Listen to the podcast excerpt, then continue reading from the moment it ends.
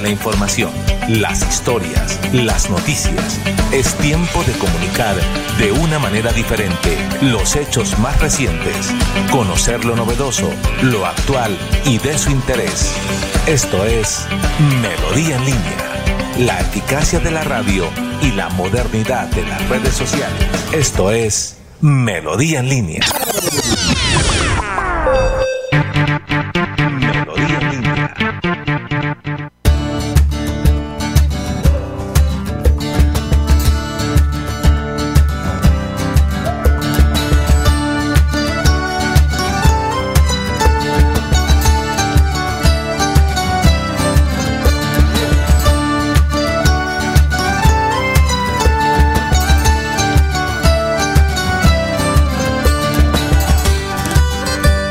Siete de la mañana, 7 de la mañana de hoy, lunes 24 de abril. Cordial saludo para todos nuestros seguidores. Gracias por estar con nosotros conectados a esta hora de la mañana, eh, por formar parte de la de los seguidores de Melodía en línea, que nos puede sintonizar a través del dial 1080 de la M y nos puede seguir también a través de las redes sociales. Hoy es lunes 24 de abril. Lunes 24 de abril les deseamos a todos que tengan una excelente semana, que venga cargada de buenas noticias, que venga, eh, mejor dicho, con todas las intenciones de todo lo que va a ser. Eh, que le salga súper bien. Hoy hablaremos eh, de lo que pasó este fin de semana con respecto a celebraciones importantes que no podemos pasar por alto, como es el Día de la Tierra, como es el Día del Idioma, Em, también hablaremos de lo que viene haciendo la Corporación de Defensa de la Meseta de Bucaramanga. Eh, José Parra, que fue hasta la plaza de mercado y nos trae los precios mm, de cómo amanece la canasta familiar y también de labores que hace la Policía Nacional en unas capturas importantes de unas personas que estaban ingresando a los apartamentos. Eh, tendremos la posibilidad de conocer eh, también a un aspirante a la alcaldía de Piedecuesta y por supuesto, leeremos todos sus comentarios, sus diálogos, los analizaremos acá en la mañana de hoy. Cordial saludo, Sergio, señor. Buenos días, Carlos, compañeros y amigos. A esta hora de la mañana, no, y es que les tengo, les tengo una noticia científica buenísima, y se lo voy a echar en el camino. Ah, bueno, listo. Eh, vamos en primero que todo, como siempre, eh, a iniciar este, este día, esta semana de la mano de Dios. Eh, para que tengamos buenas noticias, porque ya nos están confirmando que una noticia que em, era un rumor, al parecer ya es una realidad, y es que los transportadores informales se han organizado no para trabajar, sino para protestar. Y hablan de importantes bloqueos en las vías principales de Bucaramanga. Ya nos confirman que al norte de la ciudad se está dando y que hay otro grupo listo en el puente de Provenza. Eso nos lo acaba de confirmar José Parra. En pocos minutos estaremos hablando con él gracias a los amigos de la página Panorama Cultural y Noticioso del municipio de Vélez que está de primerito ahí. Eh, siempre sintonizándonos en sintonía de Vélez Santander, dice que llueve allí en la capital folclórica de Colombia. Vamos a orar eh, para iniciar este día.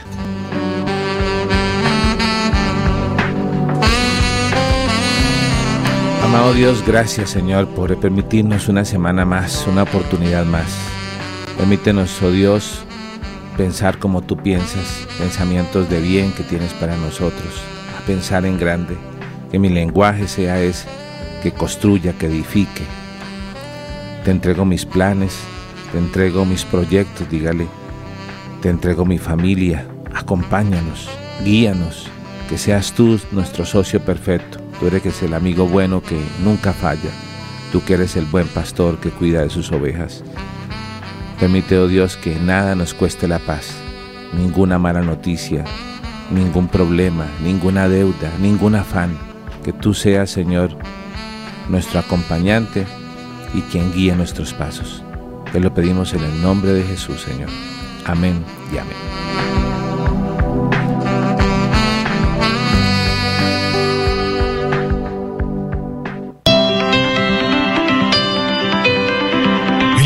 Está la gente.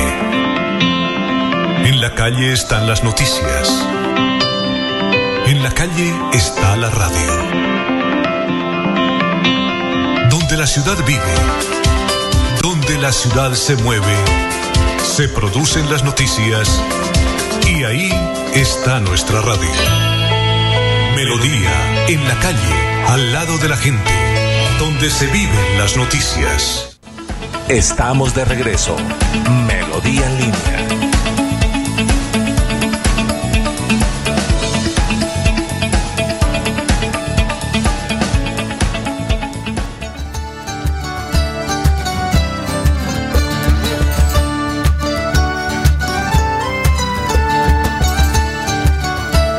Siete de la mañana, cinco minutos. Saludamos primero a las damas. Carol G, no la cantante, sino la periodista. Carol, buen día, ¿cómo amanecemos? Cordial saludo. Buenos días, Jair. Buenos días a Sergio. Y gracias a todos nuestros oyentes una vez más por preferir Melodía en línea como su informativo de confianza. Muy bien. Eh, saludamos a Sergio Rafael, que nos dice que más adelante nos hablará de un tema si la puedo echar de una vez.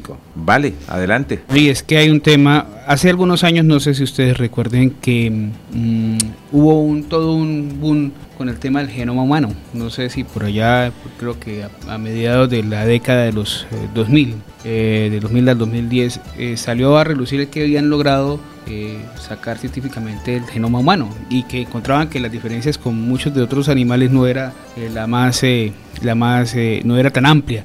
Pues encontraron, por ejemplo, que dentro de ese proceso el 98% de esa materia, de ese elemento genético que tenemos en nuestras células, no, no, se encuentra en desorden. O sea, es como si fuera basura. O sea, solamente el 2% realmente es útil. Pero hay un tema, y eso lo llaman el genoma oscuro. Pero alrededor de ese genoma oscuro hay algo muy curioso, y es que pues ellos lo llaman trans, transposones, se llama científicamente los transposones. Pues en esos está cargado todo ese, eh, todo ese recuerdo de nuestros pasados y hace referencia a las enfermedades, a los virus, es aquello que afecta de alguna manera a aquellos elementos genéticos que nos marcan, como las enfermedades cardíacas, etcétera, etcétera. Pues están empezando a encontrar cuáles son esas marcas genéticas que hacen que su cuerpo, por ejemplo, usted tenga prelación para desarrollar problemas eh, cardíacos o para problemas como diabetes o el Alzheimer. Y otra cosa que encontraron es que no sé si ustedes recuerden que ahorita recién pasado el proceso del COVID, cuando había eh, morbilidad en una familia, en una persona de la familia, por lo general varios de esa misma familia fallecían. Y, y decían que hay una condición genética marcada que parece que hace referencia a que en el pasado eh, nosotros cargamos ese material viral y de bacterias del pasado y, se, quedan guardadas ahí en ese 98% de que genoma oscuro, de genoma, podríamos decir genoma basura. Y eso ha permitido o permitió que muchas personas se salvaran. Esa es la ciencia de lo que viene hacia adelante en materia médica. O sea, sí puede haber una cura para el cáncer, sí puede haber cura para los temas virales, sí pueden haber curas para muchas de las enfermedades que nos marcan a través del tiempo y hace referencia a ese 98% de transposones que tenemos en nuestro sistema de ADN. ¿Y sabe cómo se, se cuadran? Con ARN. ¿Con qué? Con ARN la mismo tipo de vacunas. Ah, bueno, entendí yo con ARL, yo no, tengo positiva, tengo, tengo tal y ya, le iba a dar Con el mismo tipo de vacunas, con el mismo tipo de vacunas que se utilizaron para el tratamiento del COVID.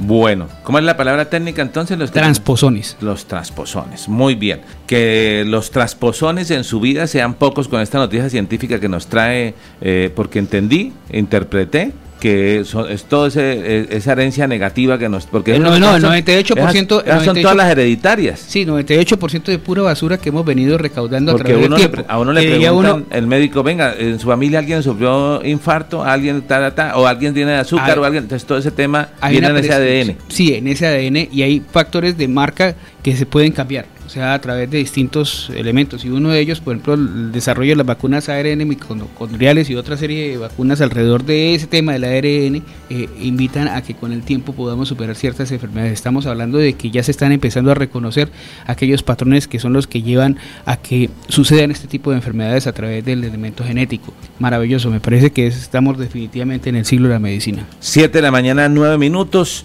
Estamos en Melodía en línea, tiempo de saludar a las personas que muy temprano nos reportan sintonía. Carol, ya saludamos a los amigos de Vélez, ¿no? Sí, Jair, así es. Eh, ¿qué, ¿Qué dice Panorama Cultural Noticioso, Periodismo Comunitario Independiente? Dice lo siguiente, en sintonía desde Vélez Santander, mañana lluviosa en la capital folclórica de Colombia. Muy bien. También nos saluda Chucurí Online. Sí, como todos los días, Chucurí Online. Buenos días, amigos de Melodía en Línea. Feliz inicio de semana. Los guíe siempre y los bendiga grandemente. Un abrazo desde la capital cacaotera de Colombia, San Vicente de Chucurí. Bueno, entonces con seguridad ya tenemos dos páginas ahí de otros municipios que nos replican. Panorama Cultural Noticioso en el municipio de Vélez y Chucurí Online en San Vicente. Eh, hay que decir que fueron trasladadas las personas heridas en, eh, la explosión que eh, se diera el fin de semana. Eh, hay un parte médico del HIC,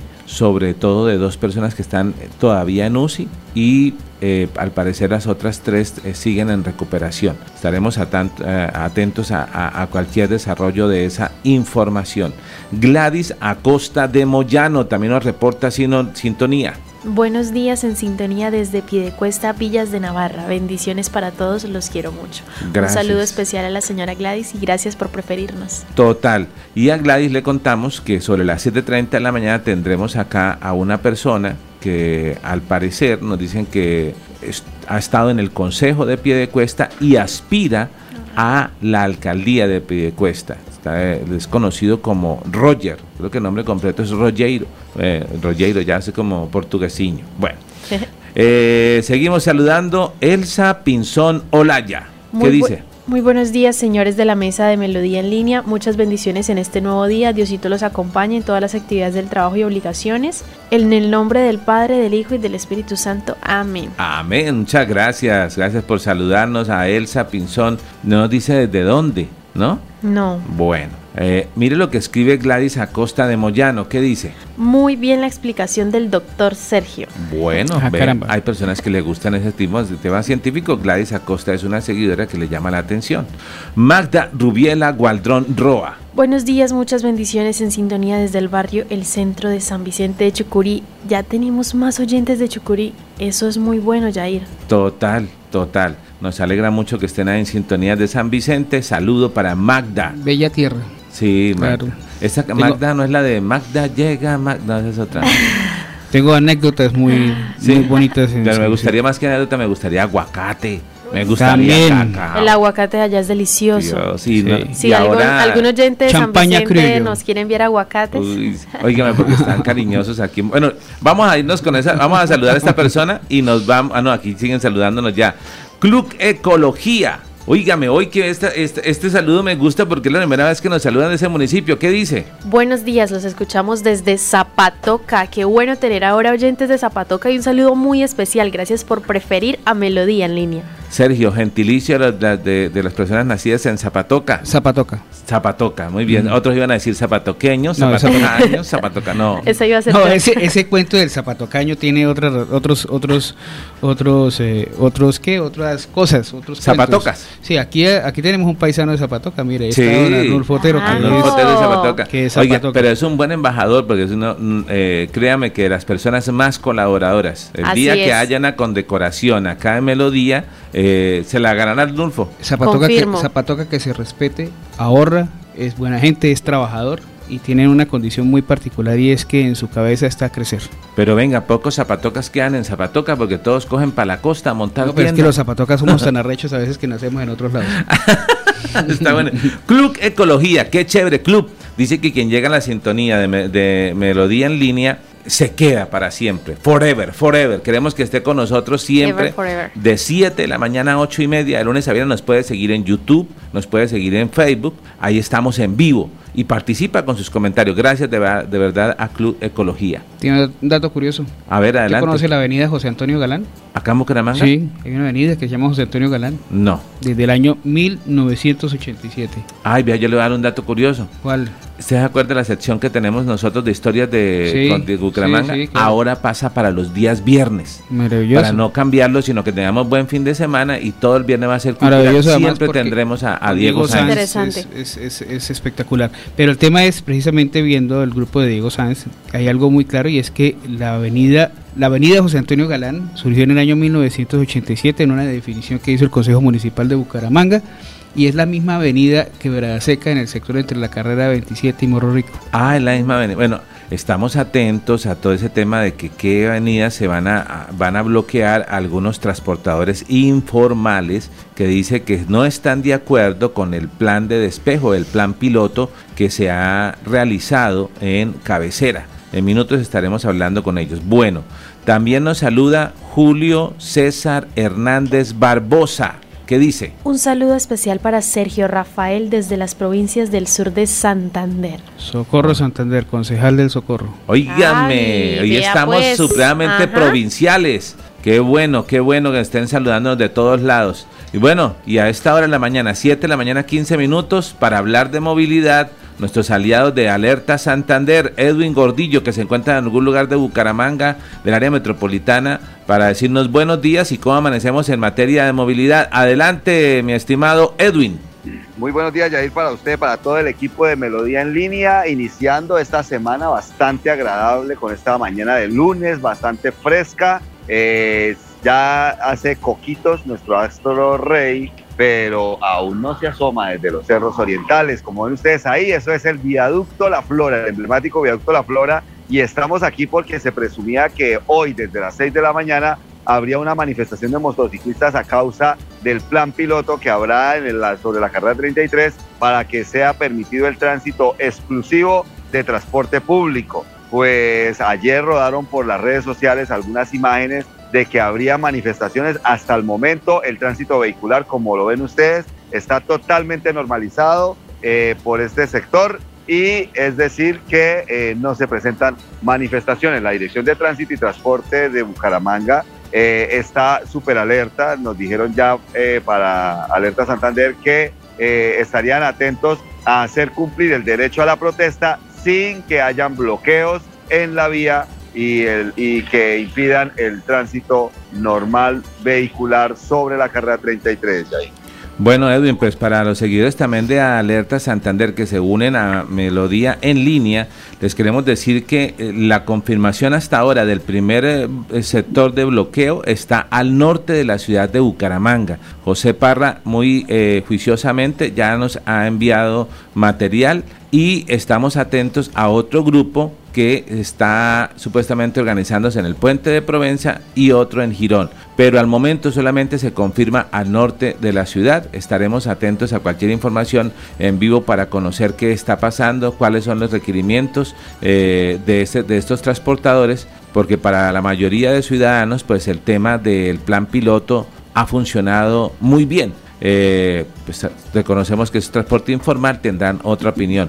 Edwin, muchas gracias por estar con nosotros en esta mañana bastante gris, ¿no? Este plano que tiene usted ahí ahora con el, la transmedia que hacemos eh, eh, a través de, de, Facebook y de YouTube, deja ver en claro esa nube gris que se posa sobre Bucaramanga. Por eso será que no sale, ¿cómo es que usted le dice, el mono? El astro rey, el mono jaramillo. El mono jaramillo, ah, el, mono jaramillo. Yo pensé el mono jojoy también. Uy. No, no, no, no, no, no, no, no. Por favor.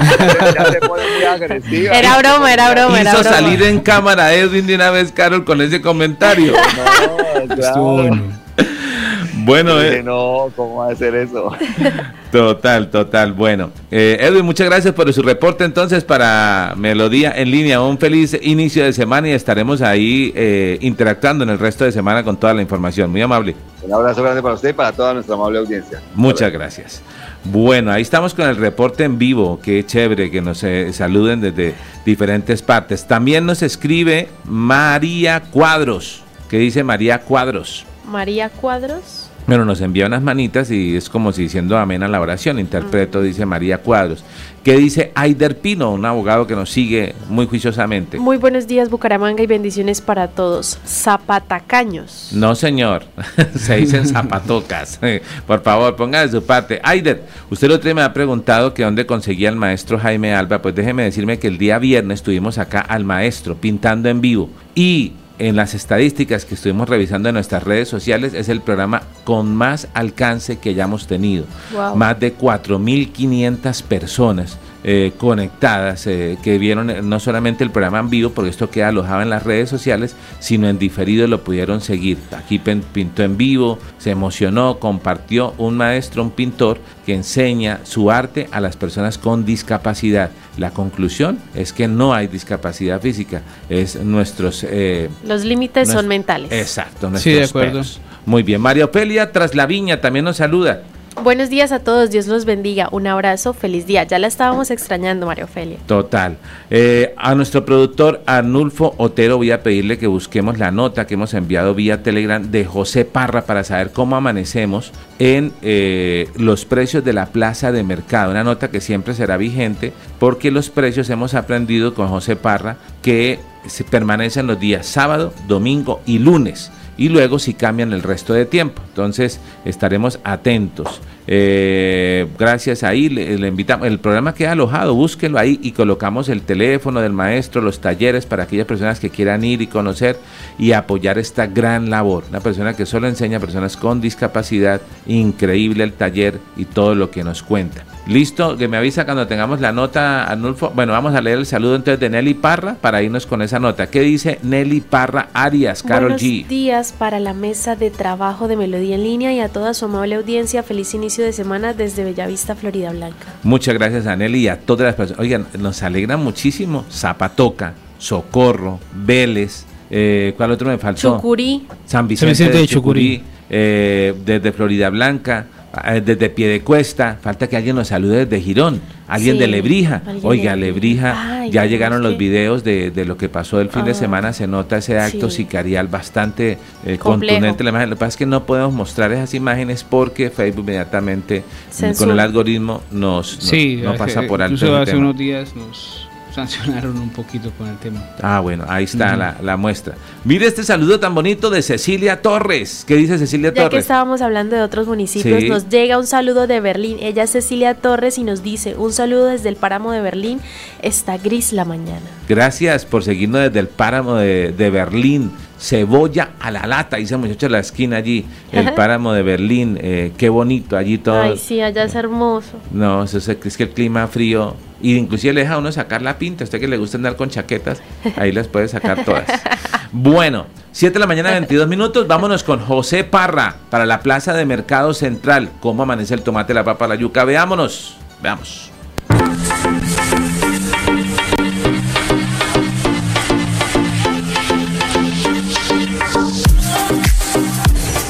Amigos de José Parra Noticias. Hoy nuevamente les voy a traer los precios de la canasta familiar dado que hoy hubo mercado en Centroabastos y los, y los precios que se determinaron para hoy regirán para el sábado, domingo y para el lunes. Papa amarilla 2.800 pesos estable, yuca 1.800 pesos estable, plátano entre 2.500 y 2.800 estable, papa negra pastusa entre 800 y 1.300 pesos la grande, con tendencia a la baja. Estos son los precios de la verdura. Encontramos muy buen tomate a mil pesos la libra con tendencia a la baja. Zanahoria 1500 estable, remolacha dos mil pesos estable, auyama mil pesos estable, habichuela dos mil pesos estable, pimentón tres mil pesos estable, cebolla larga 2500 con tendencia a la baja, Cebolla roja, dos mil pesos con tendencia a la baja. Cebolla blanca, 1500 con tendencia a la baja. Frijol desgranado a 6 mil pesos la libra. En cáscara a 3 mil pesos. La mazorca 2.500 pesos la unidad. Arveja desgranada 8 mil pesos y en cáscara 4 mil. Y estos son los precios de las frutas. Mora, 2 mil pesos la libra con tendencia a la baja. Tomate de árbol a 2 mil pesos con tendencia a la baja. Guanábana, 2.500 estable. Guayaba, 1.500 pesos libra con tendencia a la baja. Lulo, entre 2.500 y 3.000 pesos estable. Fresas grandes a 6.000 pesos la libra. Maracuyá, 3.500 pesos con tendencia al alza. La curúa, 2.000 pesos estable. La lechosa, 1.300 pesos con tendencia a la baja. Limón Tahití a 2.200 con tendencia a la baja. Limón injerto o mandarino, 1.500 pesos con tendencia a la baja. Y limón criollo, 2.000 pesos con tendencia a la baja. Estos son los precios de los granos secos. El arroz suelto a dos mil pesos la libra, frijol boludo a ocho mil pesos libra, frijol rosado 4.400 pesos, frijol radical 4.800, arveja 2.400, frijol caraota 3.300 y lenteja 3.700. Y estos son los precios de las proteínas. Sin lugar a dudas, las carnes rojas son una importante fuente de proteína y con alto consumo en Colombia. El lomo fino encontramos a 20 mil pesos la libra, las chatas a 16 mil pesos, la carne de primera para asar, cecina, posta, pierna, lomo a 15 mil pesos la libra, la de segunda para sudar, centro, brazo, aleta y pecho a 13 mil pesos libra. La de tercera, cogote, murillo y falda de costilla a 12 mil pesos la libra. Y la costilla con hueso a 10 mil pesos libra. El bocachico criollo lo encontramos entre 12 mil y 14 mil pesos la libra. La mojarra entre 7 mil 500 y 8 mil pesos libra. Bagre fresco grueso 22 mil pesos. El pequeño a 12 mil pesos la libra. Cabeza de bagre a 8 mil. La dorada 12 mil pesos libra y la cachama 7 mil pesos. El aguacate criollo lo estamos encontrando a 3.500 y 4.000 pesos la libra. Pero preste mucha atención porque me están reportando un amigo comerciante que el aguacate Choqué, Papelillo y Santa Cruz se está exportando para Venezuela por sus altos precios. Igualmente el aguacate Hass se está exportando para China y Estados Unidos. Esto puede traernos a un mediano o largo plazo escasez del aguacate en Colombia. Y recuerde amigo, es muy importante que usted cuando va a mercar conozca de primera mano cuáles productos están al alza, cuáles a la baja y cuáles están estables. Desde la Plaza de Mercado Central de Bucaramanga, este ha sido un informe de José Parra Noticias.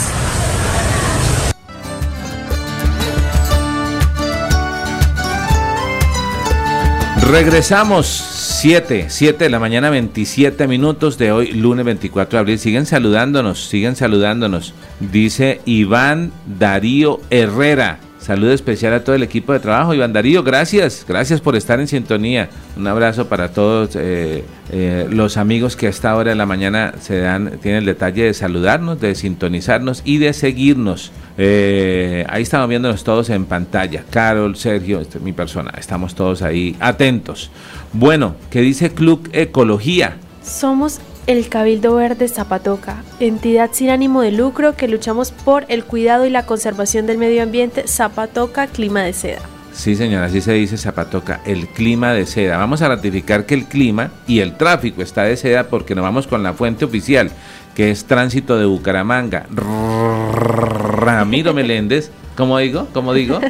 Así como el carro. Tú lo haces muy bien. Ramiro. Sí. Ramiro Meléndez nos habla de la movilidad a esta hora de la mañana. 7 de la mañana, 28 minutos. Adelante, Ramiro. Bueno, buenos días, señor director. Igualmente un cordial saludo a todas nuestras compañeras y compañeros de la mesa de trabajo. Feliz comienzo de semana, claro, lógico, todos nuestros seguidores. Gracias por estar con nosotros. Gracias por compartir realmente la página Radio Melodía en línea, donde usted tiene que estar bien informado. Sí, efectivamente, eh, hoy comenzamos comienzo de semana, eh, una semana realmente victoriosa y exitosa. Este fin de semana prácticamente fue muy negro acá en nuestra ciudad bonita, pero bueno, cosas de Dios, ahí seguimos adelante. Está saliendo poco a poco el sol en nuestra ciudad bonita desde las 5 de la mañana. Estamos en todos los colegios controlando el transporte escolar. En este momento estamos en la 27, igualmente en la 33, en la 21, 22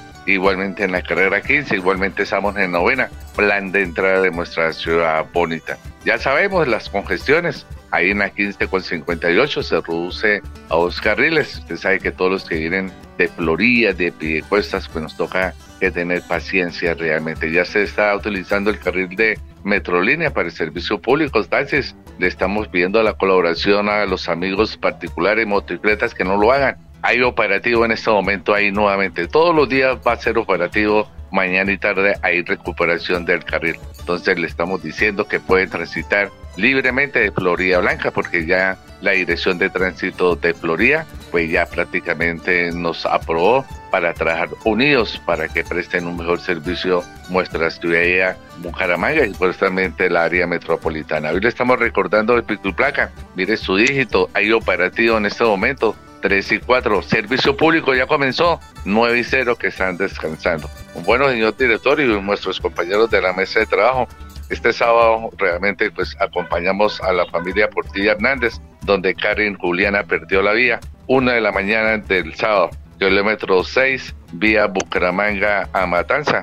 Realmente ella colisionó con un muro de protección, al parecer microsueño. Eh, manifiestan los testigos que no llevaban respectivo casco. Realmente otra mujer, son cuatro mujeres que han perdido acá la vía en accidente de tránsito. 17 personas en total. En Colombia, 8.022 personas muertas en accidente de tránsito. Una cifra realmente muy alta y especialmente los jóvenes están perdiendo la vida. Y ayer, 5 de la tarde, nuevamente otro accidente con accidente con vía violenta muerto, donde pierde la vida el joven Ángel Daniel Martínez Ruiz, de 16 años, donde ahí en el entorno, pues al parecer no llevaba un casco reglamentario. Igualmente no hizo el respectivo pares donde perdió la vida realmente en ese sitio. Y vamos ya a 17 muertos y ahí en, esa, en la tarde también se encontró una persona muerta, pero no accidente de tránsito,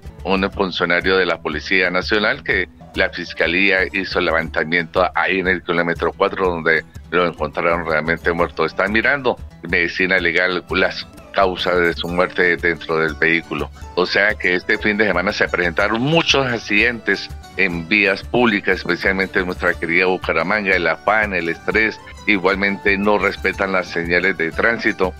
Cada uno de nosotros tenemos familia, cada uno de nosotros tenemos que, así como salimos contentos, dichosos, felices a nuestras funciones, hay diferentes actividades, así tenemos que regresar. Y lo más importante que tenemos que tener todos los elementos reglamentarios. Bueno, señor director y nuestros compañeros, la tarea que usted siempre me han dicho, sí, en el segundo semestre, ya a partir de julio, ya comienzan las motobultas acá en nuestra ciudad bonita por parte de la Dirección de Tránsito Bucaramanga gracias al alcalde, gracias a la gestión de nuestro director Enrique Bueno, que ese presupuesto lo va a manejar directamente a la dirección de tránsito. Una noticia buena porque realmente ahí se va a recuperar la calle 61, la carrera 27, la 33 y la carrera seca, porque no falta cultura ciudadana. Muchas personas, nosotros llegamos, eh, sacan su vehículo, esperan que nosotros vamos, nuevamente dan la vuelta a la manzana y lo colocan ahí sobre el andén y un accidente de tránsito va a tener inconvenientes. Este es un compromiso de todos, así como recuperó Cabecera, que ahora eh, manifiestan que van a hacer un paro los transportes informal, pero se acabó realmente los terminales ahí lo que eran las 56, 51, 48, 45 y en el parque que se hacían ahí esperar realmente a las personas porque no tenían técnico mecánico, porque no tenían Ramiro. seguro. Ahí, señor. Ah, bueno, precisamente, precisamente hablando del tema de, los informales, le agradecemos su completo informe, pero ya tenemos comunicación al puente de Provenza donde nos dicen que hay un, un segundo grupo de manifestantes. Entonces vamos a ir directamente con ellos, ¿vale? Gracias por la información eh, y todos los operativos que Bucaramanga realmente está viendo que están eh, al día. Un, un, feliz día para usted, eh, Ramiro. Dios me lo bendiga y feliz comienzo de semana y los dejo con toda esa información que quiere saber.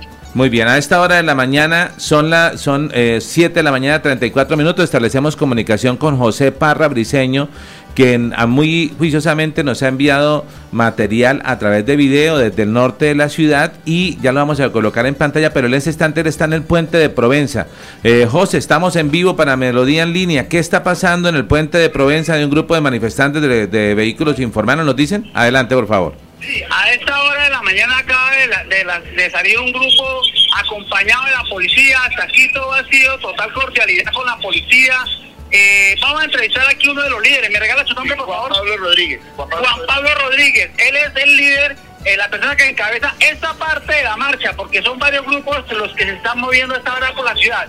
Ellos piensan ir hasta la alcaldía hablar con el alcalde, pero dejemos que sea quien nos exprese qué es lo que está pasando con esta marcha. Sí, buenos días a todos los escuchas, radio oyentes. Eh, acá nosotros estamos eh, convocando a toda la colectividad, a toda la gente que, participe eh, pacíficamente porque realmente estamos eh, buscando soluciones, buscando que el alcalde nos escuche, que vea la problemática que estamos viviendo en este momento con el tema de transporte público, de vialidad, que nos ayude y nos colabore en el sentido de que también nos permita el libre derecho al trabajo. Nosotros solamente estamos buscando pacíficamente que nos que nos permitan salir adelante, tener un sustento para los hogares, nosotros no estamos luchando ni peleando ni, ni, botando piedra ni haciendo protestas eh, agresivas para, para conseguir nada. Queremos lograrlo de forma pacífica. Queremos llegar a la alcaldía para conseguir una mesa de diálogo con el alcalde y lograr eh, un, consenso. Eso es lo que queremos. Acá vamos reunidos varios grupos.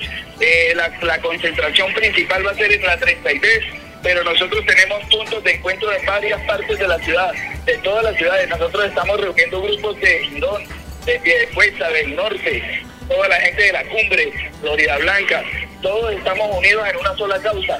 Esto ya venía pasando hace mucho tiempo, pero no habíamos logrado ese consenso y hoy, hoy lo vamos a lograr. Hoy vamos a lograr una marcha pacífica y que el alcalde nos logre escuchar y podamos abrir una mesa de diálogo. Eh, José, ¿será que me, me está escuchando en este instante la persona de la protesta? Sí, ya se lo paso ahí. Por favor. Bueno, sí, le, le, habla le habla Yair Lagos, periodista. Estamos en vivo a través de Melodía, no solamente a través de la radio, sino a través de las redes sociales. Si usted tiene la oportunidad de hablar con el alcalde, ¿cuáles serían esas solicitudes que le harían como, como, como organización que están haciendo hoy esta protesta? Por este, por eso es el motivo de la marcha. Uno de los motivos de la marcha es que se está hablando de un plan piloto del cierre de la 33 para vehículos particulares. Esto nos va a afectar a toda la colectividad, a los comercios y a todo el público en general. ¿Por qué?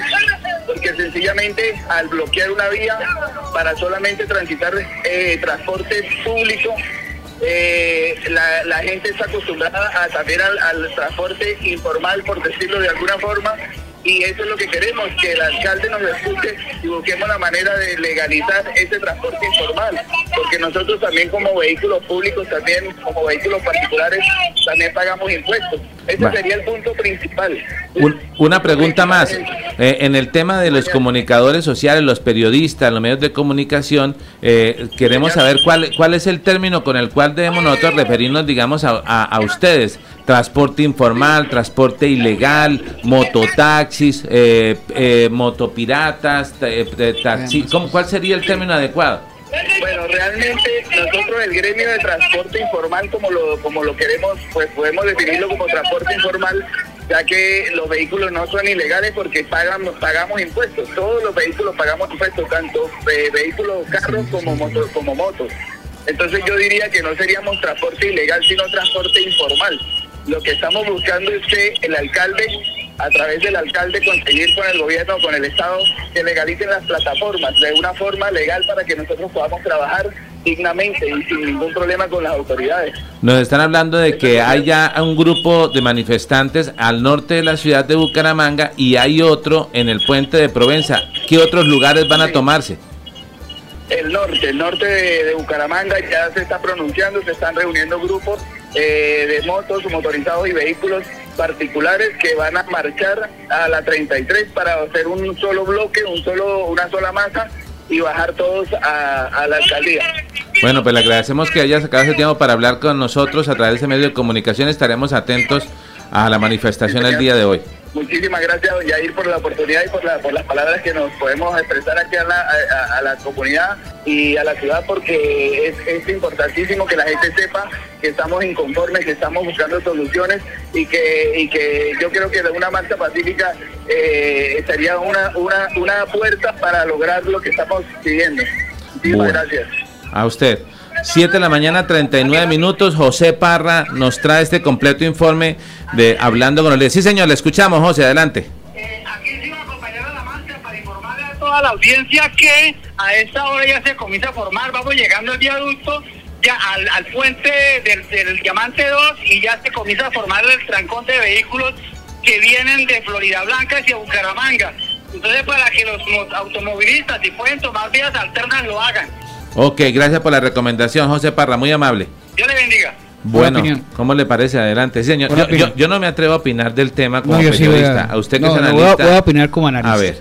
Eh, lo que dice, en cierta parte tiene razón, Primero hay que buscar la legalización o la legalidad del proceso, pero lo ilegal no es el transporte, no es el vehículo porque paga impuestos, sin duda. Lo ilegal es el servicio que está prestando. O sea, es una claridad que hay que hacer porque lo ilegal realmente y lo que se castiga es que está cumpliendo un servicio para el cual no fue definido o a través de. Hay una normatividad sobre ese particular. No cumplen, por ejemplo, el tema de seguros obligatorios, bueno, seguros contra terceros, etcétera. Todo lo que tiene una, un vehículo legal. Yo creería que de alguna manera la legalidad o la legalización de estos procesos eh, no formales eh, llevaría a que para el Estado ejercer un mejor control. Siempre la ilegalidad eh, no es buena.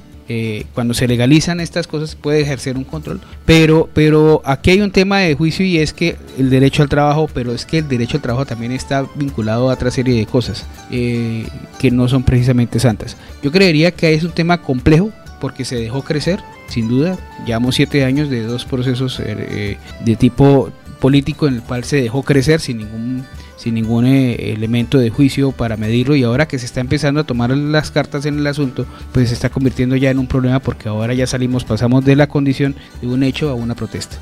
7 de la mañana, 41 minutos. Esta es la noticia del momento aquí en el área metropolitana de Bucaramanga. Bloqueos por parte de transportadores informales, se nos dijo que se llaman así, transportadores informales, eh, que dicen que no les ha gustado para nada el plan piloto en la 33 y lo que se avecina eh, por parte de tránsito. Entonces han decidido tomarse algunos lugares. Eh, dice que quieren dialogar con el alcalde, que van a llegar hasta la, el centro de la ciudad. Hay dos grupos hasta ahora, otro, uno al norte de la ciudad de Bucaramanga y otro en el puente de Provenza protestas por parte de los transportadores informales a esta hora de la mañana. 7 de la mañana, 42 minutos. Eh, tenemos listo nuestro abogado. Responde, mi estimado Anulfo. Ah, bueno. Entonces, em, a esta hora de la mañana, 7 de la mañana, 42 minutos, vamos a irnos con eh, las preguntas de la ciudadanía y el abogado responde. Aquí me lo di en Programa Jurídico de Interés General. El Abogado Responde. Un programa de bien social e interés colectivo. El Abogado Responde los temas del derecho aplicados a la vida diaria. El Abogado Responde. Conduce y dirige el abogado Jorge Urbano Martínez. El Abogado Responde. Cordial saludo. Mi nombre es Daniela Cuadras Díaz, abogada de la firma Urbano Martínez Abogados. El día de hoy quiero hablarles de un tema acerca de los títulos valores. ¿Qué es un título valor? Un título valor es un documento a través del cual se incorpora un derecho, se respalda como tal una obligación.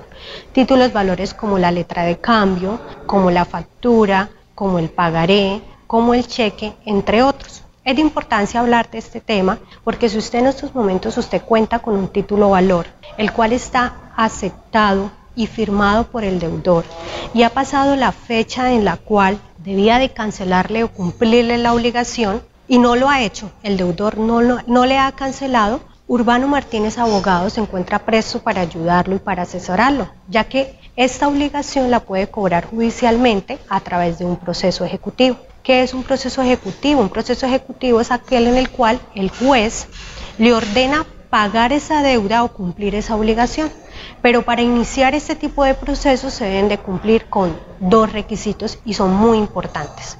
Primero, hay que tener el documento. Ese documento es denominado título ejecutivo, ya sea una sentencia, ya sea un acta de conciliación, ya sea una letra de cambio, que son los títulos valores, también denominados títulos ejecutivos, y deben de tener una obligación clara expresa y exigible. Exigible se refiere de que si en el título valor, por ejemplo, está estipulado que el 15 de octubre del año 2020 debía cancelarle el dinero y no lo ha hecho, ya de ahí en adelante, a partir del 16, ya es exigible como tal la obligación.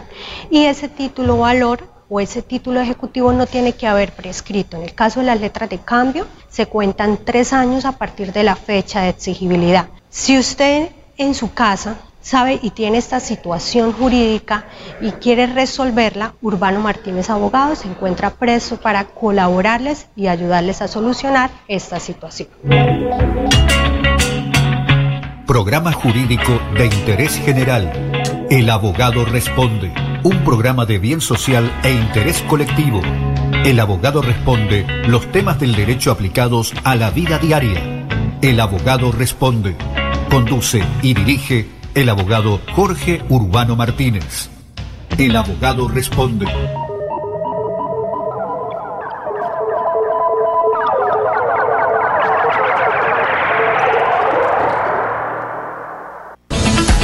Ya regresamos. Melodía en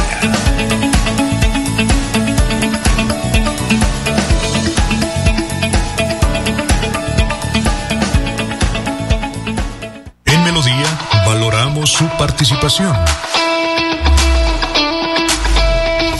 316-550-5022 es el WhatsApp de Melodía para que entremos en contacto. Envíenos videos o fotografías de las noticias de su comunidad y las publicaremos en nuestros medios digitales. 316-550-5022. El WhatsApp de Melodía para destacar su voz. Melodía, la que manda en sintonía.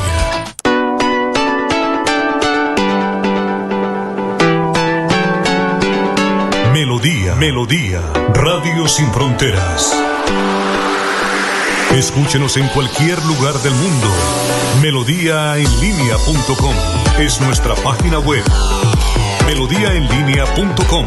Señal para todo el mundo. Señal para todo el mundo. Radio sin límites. Radio sin fronteras.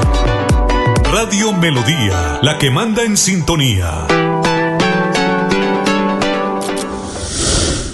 2022, un año de importantes logros para el crecimiento social y ambiental. Conéctese a la transmisión en vivo de la rendición de cuentas, vigencia 2022 de la Corporación Autónoma Regional para la Defensa de la Meseta de Bucaramanga, a través de Facebook Live, con la cuenta CDMB, Autoridad Ambiental, y en YouTube, con la cuenta Corporación Autónoma CDMB. La cita es este miércoles 26 de abril, a partir de las 9 de la mañana. CDMB, Juan Carlos Reyes Nova, director general. Calle está la gente. En la calle están las noticias. En la calle está la radio. Donde la ciudad vive, donde la ciudad se mueve, se producen las noticias y ahí está nuestra radio. Melodía, en la calle, al lado de la gente, donde se viven las noticias. Estamos de regreso. Melodía en línea.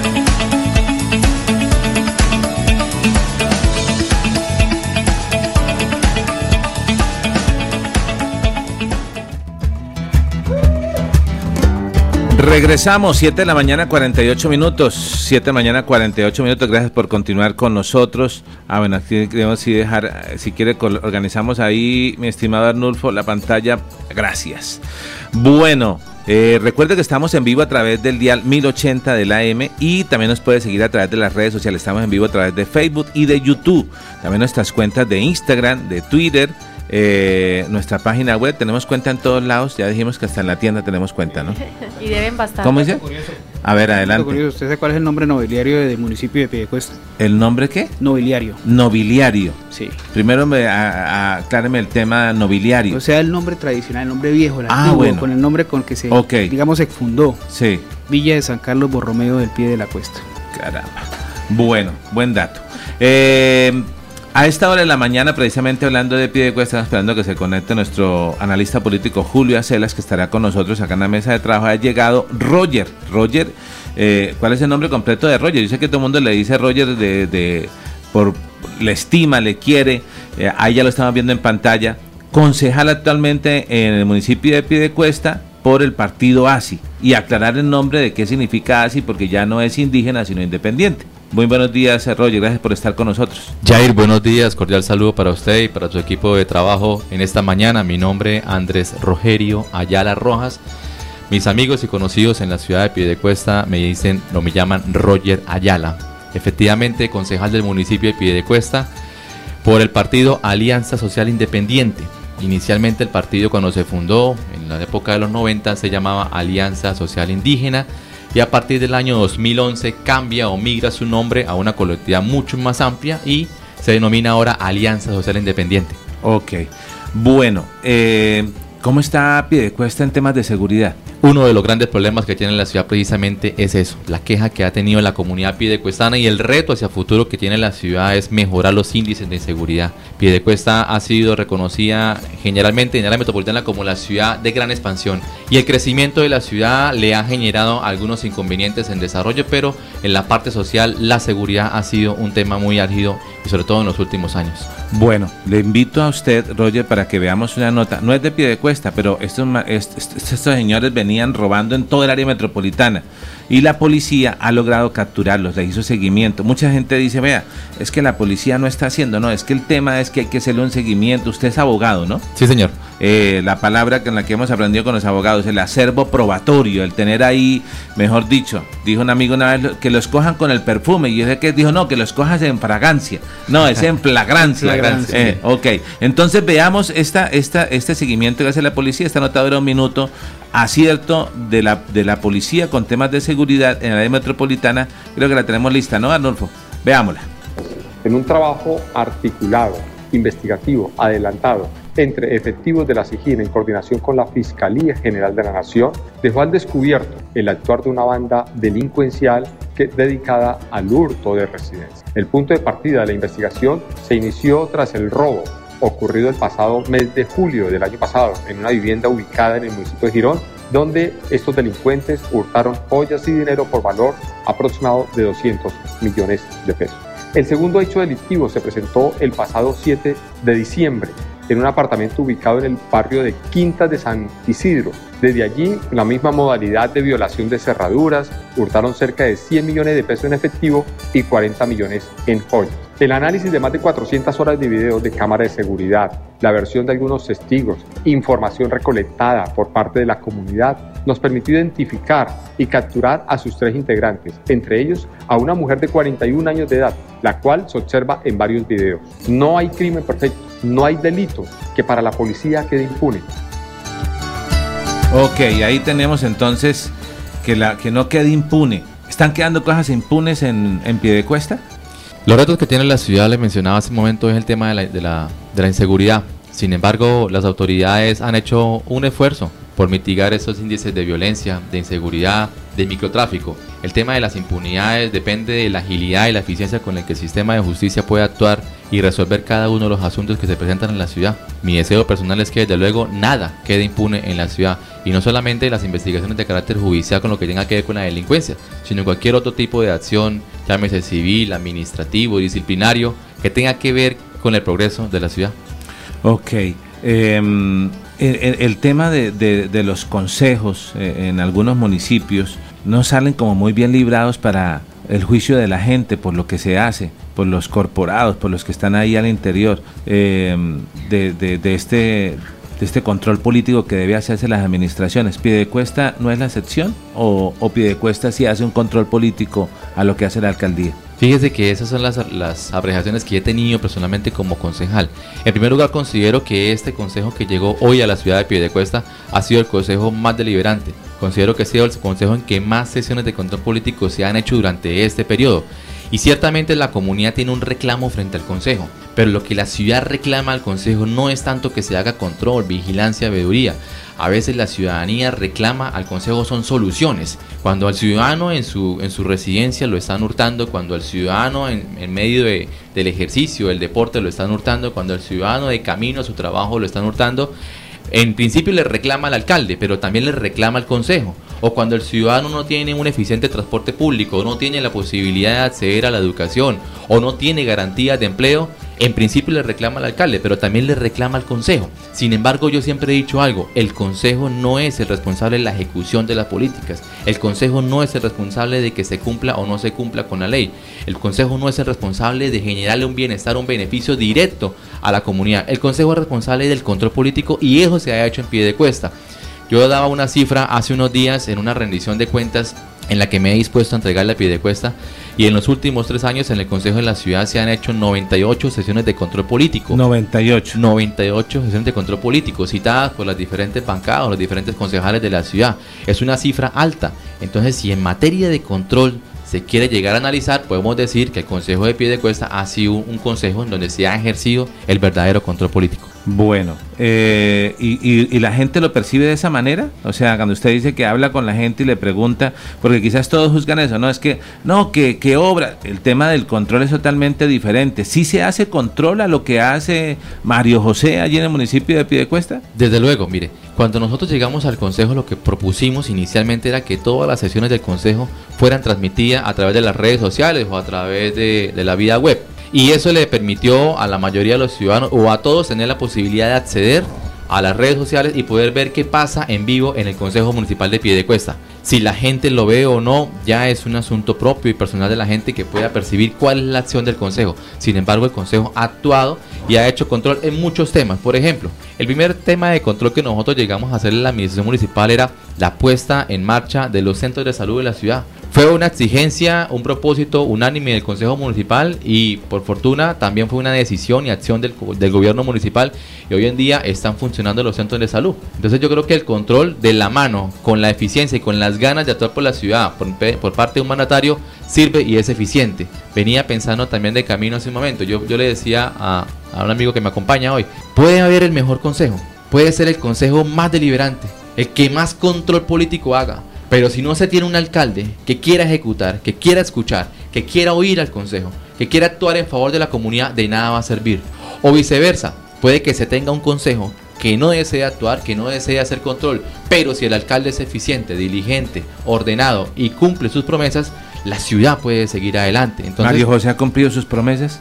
Algunas sí, considero, otras desde luego no. Con buena acogida que diga no, tres cosas que haya hecho buenas Mario José. Me parece importante la gestión que ha hecho con el tema de gestión del riesgo.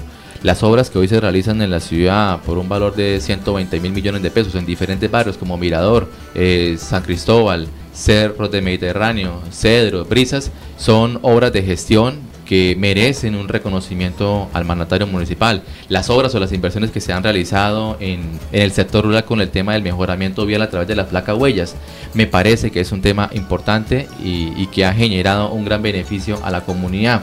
Eh, mantener por lo menos la alimentación escolar, el plan de alimentación escolar y el transporte escolar en el municipio, en los números en los que se ha venido garantizando los años, me parece una acción importante porque también son con recursos propios que lo está haciendo. Entonces es un esfuerzo que ha hecho la administración. creo que esas cosas son buenas. ¿Y qué ha pasado con respecto al tema del agua y tal, las veces que se, se ha ido el fluido vital allí en el municipio? Ahí vienen los aspectos negativos o lo que no ha cumplido Mario José. Uno de ellos es eso. Sabía que cuando en pie de cuesta llovía se iba el agua. Fue una posición frentera del alcalde durante su campaña. Sabía que tenía como gobernante que llegar a darle solución a eso. Sabía que en la gerencia de la Piedecuestana se necesitaba un hombre diligente, eficiente, con el conocimiento para darle solución a ese problema de la ciudad. Y hoy han pasado tres años y cuatro meses y no se ha solucionado nada. Roger, la, la Piedecuestana de Servicios ¿Cómo funciona? Explíquenos. ¿Es, un, tema descentralizado? Eh, ¿Es un ente de que no, no pertenece a la alcaldía? ¿Si se regula desde ahí? El, eh, ¿Quién pone el gerente? El alcalde municipal, la empresa de servicios de la Piedecuestana es una entidad prestadora de servicios públicos, es un ente descentralizado.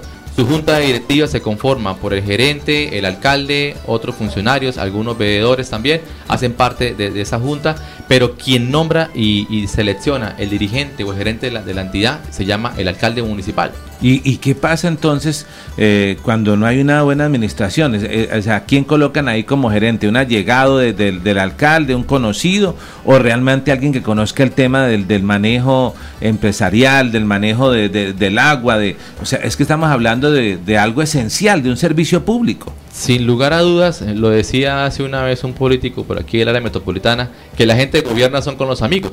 Nadie va a gobernar con enemigos y desde luego quien está ahí es un amigo del alcalde. Pero yo creo que más allá de la amistad lo que se debe buscar al designar un gerente debe buscarse la eficiencia, la idoneidad.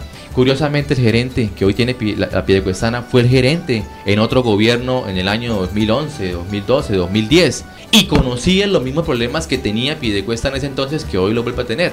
Pero lastimosamente no se le ha dado solución a ese inconveniente. Se ha invertido por parte de las Piedecuestanas en otros asuntos, reposición y mantenimiento de redes de acueducto de alcantarillado. Pero el problema esencial, lo urgente que era la adecuación de la planta de tratamiento de agua potable que queda en el sector de la colina, para garantizar una mejor captación y un mejor tratamiento no se ha hecho inversiones o no la inversión que se necesita en la ciudad para evitar que cada vez que llueva se vaya el agua. 8 de la mañana. perdón, porque se habla de la turbiedad de las aguas que llegan al, sitio donde se recauda. Aquí acaba de pasar lo mismo en Bucaramanga con el tema de la turbiedad, pero no fue tan caótico. No, pero de todas maneras hay una condición, hay una condición donde limita la posibilidad de que llegue en óptimas condiciones el agua a las viviendas y obviamente hay condiciones legales que impiden que esas aguas cuando están turbias lleguen a los distintos hogares. Eh, es muy alta la, inversión que debe realizarse por parte de la Pidecuestana para que eso se solucione. ¿Qué ha pasado con eso? ¿Usted cree que eso va adelante o, piensa que se quedó sencillamente en solamente la retórica? Lo decía hace un momento, eh, se sabía y se conocía el problema que tenía la ciudad antes de llegar a este gobierno. Se prometió en campaña que eso jamás iba a volver a pasar en la ciudad y no se dio solución. La inversión considero que no es grande y todo depende también de los estudios que se puedan realizar para la construcción de una nueva bocatoma en ese sector. El problema de la ciudad no es que se tenga la planta de tratamiento, porque ese es uno de los puntos de todo un sistema, ni tampoco que no se tenga la, la capacidad en el sector de los desarenadores. El inconveniente que tiene la ciudad cuando se va al agua es que no se tiene una bocatoma adicional que le permita tomar, tener un punto de captación adicional diferente al que se tiene hoy en la planta de la colina. Esa inversión, lo que le menciono, me podrá durar, perdón, valer 7 mil, 8 mil, 10 mil millones de pesos, dependiendo de los estudios. Sí, es que nos iba a caer Sí, bien, dependiendo de los estudios. Pero más allá del valor, la pregunta es, ¿y tendría la empresa Pidecuestana los recursos para hacerlo? ¿Tendría el municipio de Pidecuesta los recursos para poder construir o apoyar la labor de la Pidecuestana en esa construcción? Y yo tengo que decir que desde luego que sí inversiones se pueden hacer. El tema es la visión, la eficiencia, la dedicación que se tenga para solucionar los problemas principales que tenía la empresa y a la fecha, pues lastimosamente no se ha, no se ha concluido. Y bueno, una segunda análisis. Pero déjame un minutico porque es que hay gente opinando y ah, quiero leerlos, por favor. Adelante. 8 eh, de la mañana, 3 minutos. Vamos a ver, ¿dónde nos quedamos acá esta mañana con todos los que nos han saludado? Miguel Ángel Cabrera. Recordemos qué municipio nos han saludado sintonizándonos el día de hoy, por eh, favor. San Vicente de Chucurí, el municipio de Berlín, de, nos han saludado el municipio de Zapatoca. Corregimiento, Berlín es un corregimiento. El corregimiento, de Berlín, Zapatoca, ¿quién más? Mm. Eh, bueno, eh, Socorro también. Socorro, ¿cómo no? Bueno, a ver si, que no sé dónde me queden los saludos. Ah, bueno, Miguel Ángel, ¿qué? Cabrera, que nos dice hola, buenos días. Medardo Ortiz. Buenos días desde la ciudad dulce de Colombia, todos por Florida Blanca, bienvenidos. Ah, bueno, un saludo para todas las personas en Florida Blanca que nos sintonizan. Quintero nos dice, los alférez de tránsito se creen con autoridad de policía, agreden e insultan y provocan a la gente, le dan pata y puño a los carros. Ellos no tienen esa facultad. Si el usuario infringe la ley o se vuela, grábenlo, esa es la infragrancia. Pero no se pasen de sus funciones. Son muy groseros y provocadores ellos que hablan de tolerancia. Asumo que Germancho dice porque este fin de semana hubo operativos fuertes ya hemos aprendido acá en los medios de comunicación a no hablar con, con eh, ¿cómo es la palabra? O sea, hablar a medias, cuadraplay, no, cuadrapicha, repicha. Sí, eh, eso no hay vuelta Entonces, eh, explicaba el, el, director de tránsito que tuvieron que hacer el operativo en, en, en San Pío, porque por ahí era la salida y quedaba en evidencia que venían conductores en alto estado de embriaguez, de cuadrarepicha. Entonces, este, quizás se viene a eso, pero acaba de decirlo usted, Germán, es la opinión de nuestros seguidores. Si usted ve que insultan, que pegan y golpean, miren la mejor herramienta que tenemos. ¿Dónde está mi cámara? Aquí. Aquí. Está acá. Mire, celular, celular. Eso no importa la marca, no importa eso.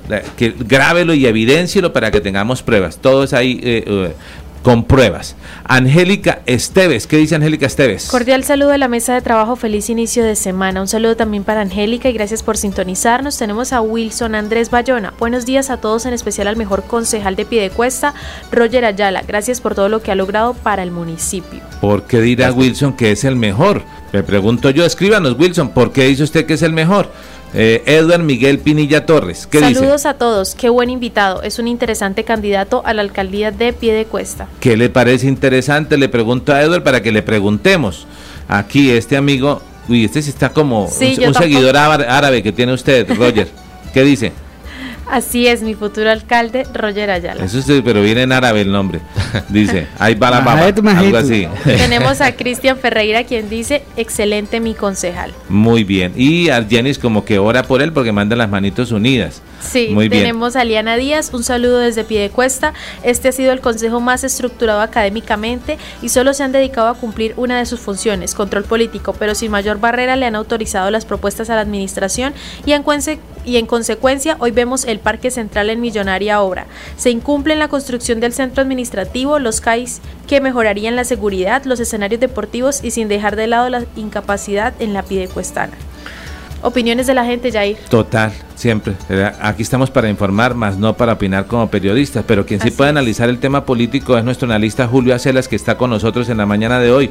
Julio, cordial saludo. Eh, estamos hoy con nuestro invitado Roger Ayala. Eh, él no es el que canta ese, así es que se canta Roger Ayala, no, es Giovanni Ayala. Este es Roger Ayala, que actualmente es concejal y eh, me dice aquí está el micrófono que puede ser concejal hasta que termine todo el año pero que actualmente es precandidato y aspira al tema de eh, del municipio de Piedecuesta. ¿Alguna pregunta, Julio, con los muy buenos días? No tengo, no tiene habilitado su audio, Julio.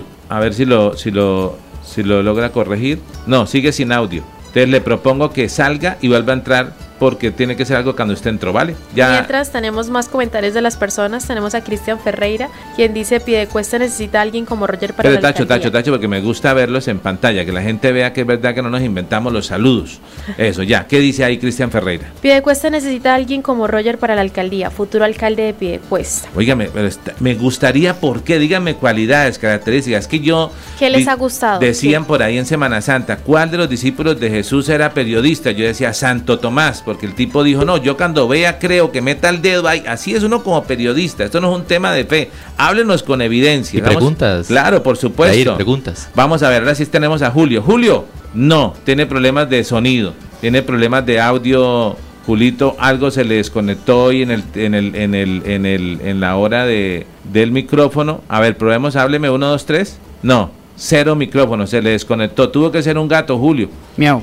Tuvo que ser un gatico eh, Cusumbo, alguno de ellos. Eh, es, un cable porque no, cero, cero, cero sonido. Eh, y la única forma de que lo, de lo que usted lo revise es que salga y vuelva a entrar pero algo se desconectó. ¿Listo? Bueno, estamos alerta. Vamos a ir. Incluso ah, ya, ya, ya, ya, ya, ya, bienvenido. Ahora sí, así es que se canta, Roger. Ah, no, ese es Roger, acá nuestro invitado. Julio, le escucha. Eh, aquí la gente está que escribe, qué excelente concejal. Mire, mire lo que escribe acá, por lo menos Carlos Andrés Garnica Labrador. ¿Qué dice, Carol? Mi Dios le dé mucha sabiduría a Roger para que pueda llevar nuestra pidecuesta por el mejor camino. Oiga, mucha gente escribiendo. ¿Qué dice usted, nuestro analista político Julio Ceres, con los muy buenos días de nuestro invitado del día de hoy, Roger Ayala? Bueno, eso está muy bien, encontrar concejales que hagan su labor de manera eficiente, seria, rigurosa, no es fácil, ¿no? Bueno, a no ser que sea el comité de aplausos, ¿no? La sociedad de mutuos aplausos, entonces, pues que es muy usual en la política, ¿no? Entonces, eh, lo, lo, lo uno uno tiene la siguiente percepción. Hace unos 10 años yo le decía a un candidato a la alcaldía de Pidecuesta, que después fue alcalde, le decía que en 50 años Pidecuesta iba a ser la capital de Santander. Es decir, por la conurbación de Bucaramanga, Florida y por la expansión que tiene Pidecuesta. Pidecuesta es una fábrica de agua, tiene áreas de expansión impresionantes, clima, etcétera, salidas que Piedecuesta iba a ser la, capital de, Santander hace 10 años. Eh, ¿qué, qué, debates se están dando en el Consejo y en la ciudad un poco más allá de, de, Piedecuesta como pueblo? Es decir, más allá de los problemas del día a día de los pueblos. ¿Hay debates de ciudad o definitivamente la política no cambia? Julio, interesante pregunta. Antes que, eso, quiero hacer un paréntesis y poder saludar a las personas que nos han escrito en esta mañana, agradecerles por ese aprecio, por ese cariño que nos tienen y por ese apoyo que nos están brindando en, este, en esta labor como concejal y en esta propuesta futura que se viene. Le respondo, Julio, claro que sí, mire, hay un debate que está pendiente en el Consejo Municipal y que siempre que hay sesiones de control político o sesiones especiales o intervenciones con la administración sale a flote. Y es un tema de ciudad que preocupa y se hace necesario hoy abordar y es el tema del plan de ordenamiento territorial. No se puede pensar en ciudad sin pensar en la ordenación, no se puede pensar en la ciudad sin pensar en el territorio. Y es un tema que Piedecuesta lleva ocho años sin un plan de ordenamiento territorial actualizado que se compadezca o se acompase con la realidad social, económica, política que tiene la ciudad. Estamos en deuda, tenemos un plan de ordenamiento territorial del año 2003 que perdió su vigencia en el 2015 y hoy consecuencia de ello ha sido la conurbación que existe. Eh, las construcciones exageradas en ciertos puntos de la ciudad, el desorden que hay en la, misma, la falta de definición de vías alternas que proyectan a la ciudad con mejores ingresos y salidas de la ciudad.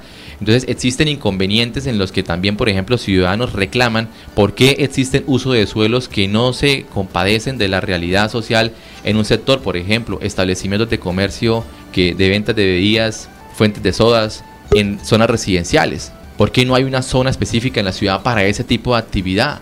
Entonces, eh, la zona industrial de Piedecuesta, ¿por qué se está mezclando el, el, sector industrial con el sector residencial? Entonces, hay temas de ciudad que se merecen abordar y uno de ellos es la definición, estructuración y adopción del nuevo plan de ordenamiento territorial.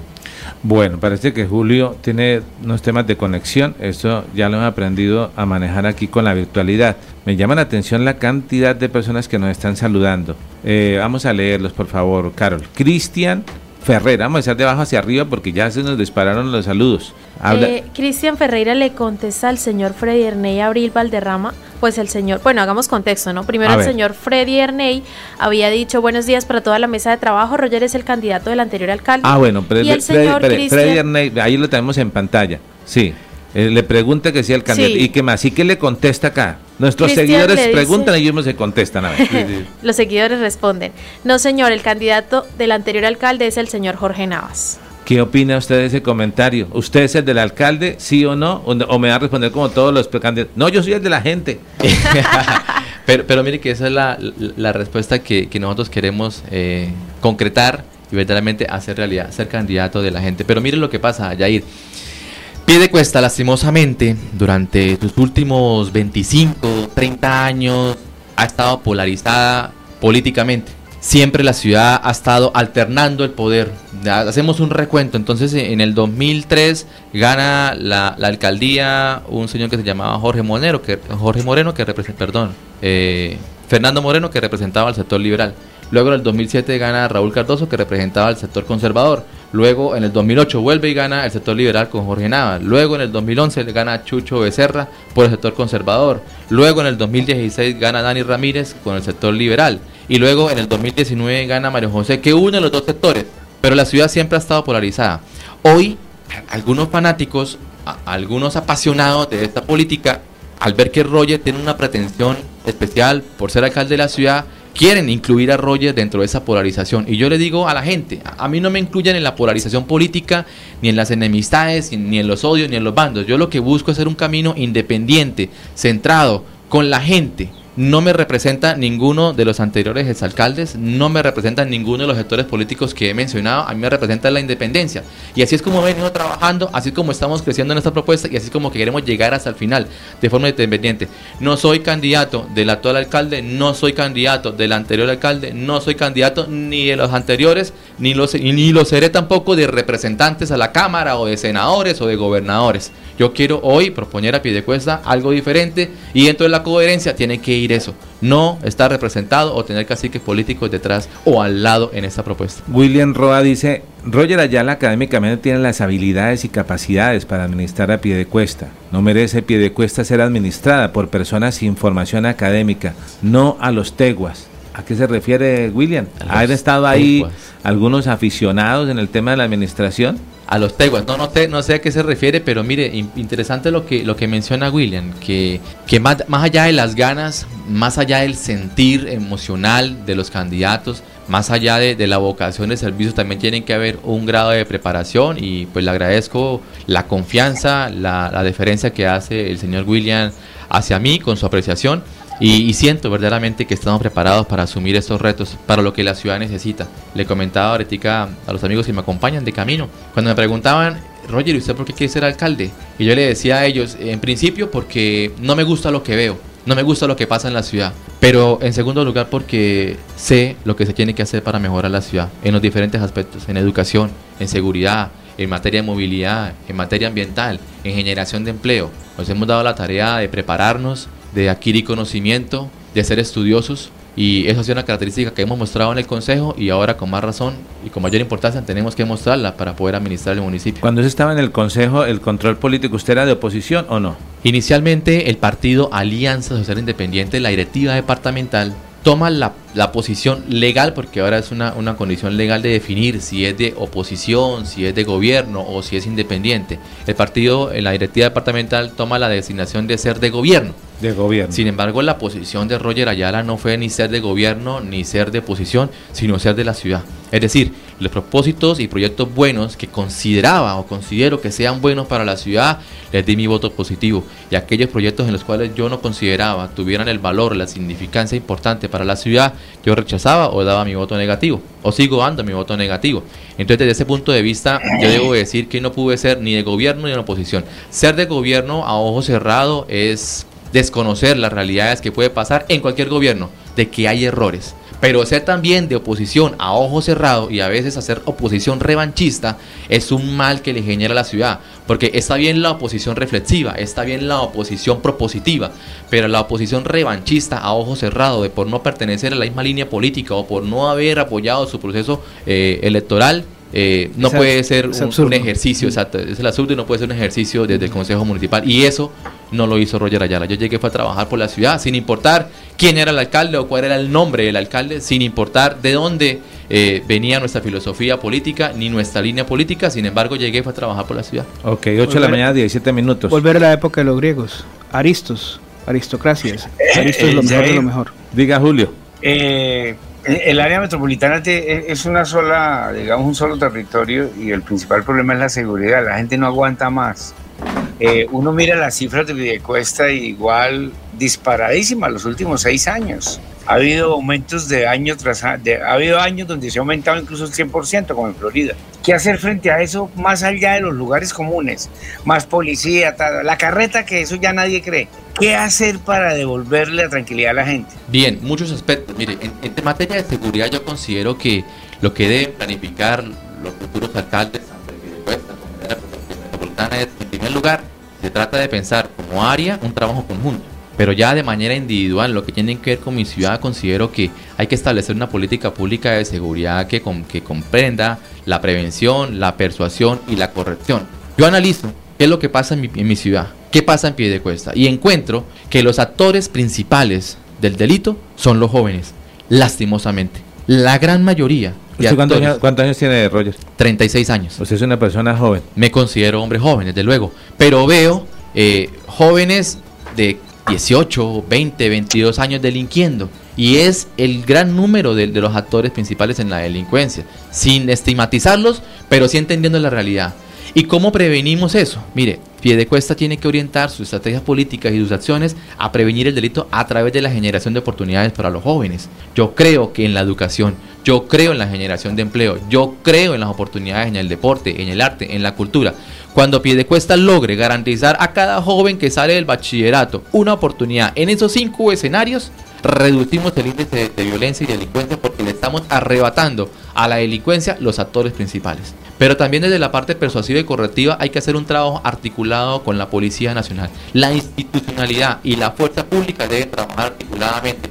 ¿Qué ha pasado? hoy no se hace eso? Hoy no se hace eso porque es que los alcaldes siempre llegan y hacen ruido con la policía, capturan, pero, o sea, es que cuesta la policía va por un lado y la alcaldía va por otro. La verdad, yo creo que lo que falta en la ciudad es determinar que el trabajo es conjunto. Lastimosamente en muchos municipios de Piedecuesta lo que pasa es que el gobernante quiere sobresalir o sus secretarios quieren sobresalir y por otro lado la policía o la autoridad quiere sobresalir, quiere ser los protagonistas. Lo que Piedecuesta necesita hacia futuro es articular de manera conjunta la labor de administración y policía pero con herramientas, pero además de las herramientas con exigencia. Piedecuesta para este año tiene un presupuesto de 7.500 millones para la Policía Nacional, tanto del fondo del FONSET, que es el Fondo de Seguridad Nacional, como del Fondo Municipal de Seguridad. Y 7.500 millones entregados a la policía tienen que generar un resultado para la ciudad. Entonces, aparte de un trabajo articulado, aparte de donde se desarrollen inversiones importantes en materia de cámaras de seguridad, de fortalecimiento de frentes de seguridad, de la dotación para los policías, de las motos, los cascos, los chalecos, las camionetas. Debe haber una exigencia particular. El alcalde es la primera autoridad policía en la ciudad y es el que debe salir a la calle y decir, oiga, aquí tenemos que hacer esto. Oiga, en este punto de la ciudad, en donde encontramos más foco de inseguridad, tenemos que fortalecer. Pero no se puede hacer de manera independiente. Tienen que hacerse de manera articulada con la policía. Y, lo decía Julio hace un momento, más allá del discurso de más policías, se busca es que verdaderamente se genere un beneficio. Pero sí considero que en Piedecuesta pasa algo. Hace 15 años la ciudad tenía 120 policías y éramos alrededor de 108 mil habitantes. Hoy somos cerca de 200 mil habitantes y apenas tenemos 84 policías. Considero que debe haber la política preventiva, la de persuasión, la de corrección, la articulación, pero indiscutiblemente también se necesita más pie de fuerza. Esa es la realidad. Se nos acaba el tiempo, 8 de la mañana, 22 minutos, pero quiero darle prioridad a los oyentes. Así, ¿usted ha escuchado fútbol, Carol G? Sí. Bueno, necesito que le damos estos, saludos como narrando fútbol, o sea, como cuando dicen el exceso de alcohol es para la salud, algo así. Voy a arrancar al revés. Edgar Miguel Pinilla Torres. Roger es el único que representa independencia. Es la campaña donde caben todos los que quieren ver a Piedecuesta crecer. Dice Joana Ávila Carreño. Para nadie es un secreto que la administración actual está llena de odios y favores por pagar, lo cual impide que las personas realmente formadas para asumir un cargo público no tengan la más mínima posibilidad. Confío en que Roger es una persona diferente, abierta a recibir todos los piedecuestanos y brindar ayuda idónea.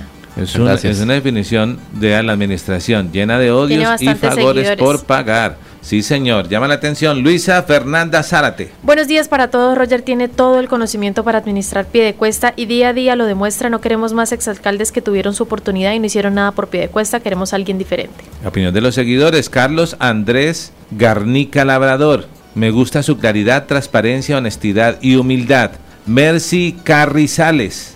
Se le quedaron a Carol. Roger es una persona muy preparada. Me gustan sus respuestas muy respetuosas y concretas. Es el mejor. Edward Miguel eh, Pinilla, Torres. Es interesante porque se denota que conoce la ciudad. Entiendo que se ha preparado concienzudamente y está presentando una propuesta independiente revelándose a la clase política tradicional. Bueno, eh, ya leímos lo de John, Joana Ávila Carreño. Roger es una persona intachable. Sí, ya. Ok. Julián de Antonio Rubiano.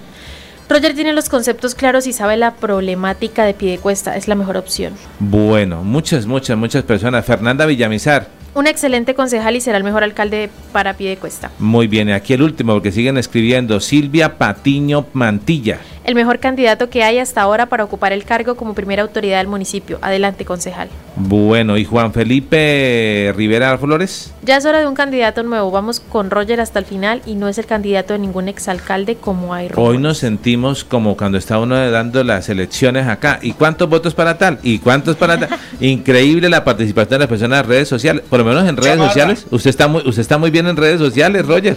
Tiene muchos seguidores. Bueno, eh, son aspectos que, que, busca uno poder lograr, ¿no? Llegarle a la comunidad no solamente en la calle, sino también de forma virtual, que es uno de los medios donde de forma más eficiente se le llega a la gente. Que no se me quede esta pregunta, Roger, porque nos queda un minuto. Eso le iba a decir, preguntas. Sí, no, nos, nos quedan un minuto. La pregunta es, para muchas personas el concepto de familia es importante. Roger es casado, soltero, separado, viudo, dos mujeres, un camino, padres e hijos. ¿Qué es usted? Roger Ayala es un hombre comprometido. Actualmente convivo con mi esposa, Erika Alejandra Sepúlveda. Tengo dos hijos de una relación anterior.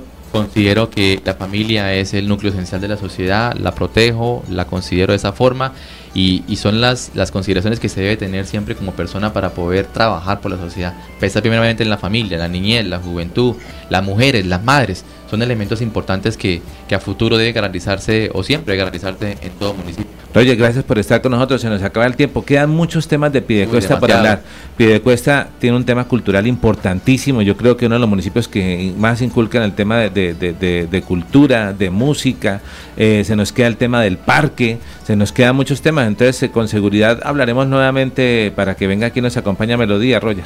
Gracias, Yair. Exactamente. Quedan muchos temas importantes de hablar de la ciudad. Temas como la generación de empleo, la educación las infraestructuras, el tema del parque principal, el tema de la movilidad. Lo que puede pasar en Piedecuesta a futuro es que no tengan ya espacio para poder movilizarse la gente. Es un tema delicado. La gente está perdiendo muchas horas de, vida al, al, volante. Y bueno, yo agradecido y complacido de la oportunidad que se pueda presentar para volver a su programa. Muchas gracias. Gracias, Roger. Y a todas las personas que nos escribieron hoy, muchísimas gracias. Nos alegra. Eh, vamos a invitarlos seguido para que nos escriban tanto. gracias por eh, preferirme. Julio, gracias. A ustedes todos. Bueno, Carol G, Sergio, eh, a todos nuestros seguidores, a Arnulfo por estar ahí en la parte técnica. Nos encontramos mañana a las 7 de la mañana para que sigamos hablando de temas de ciudad, de política. Mañana, ¿quién? ¿Quién? Ah, bueno, había dicho a ver si esta vez cumple el, que está haciendo la 7 el color moradito y que hace vallas. ¿Cómo se llama? Candidato, Fabián. Fabián Oviedo, creo que es. Vamos a ver si cumple. Listo, estamos ahí pendientes. 8 de la mañana, 7 minutos, melodía en línea. Chao, chao. Chao.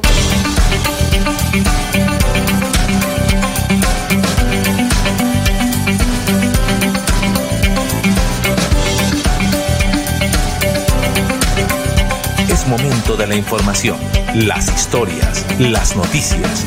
Es tiempo de comunicar de una manera diferente los hechos más recientes, conocer lo novedoso, lo actual y de su interés. Esto es Melodía en línea, la eficacia de la radio y la modernidad de las redes sociales. Esto es Melodía en línea.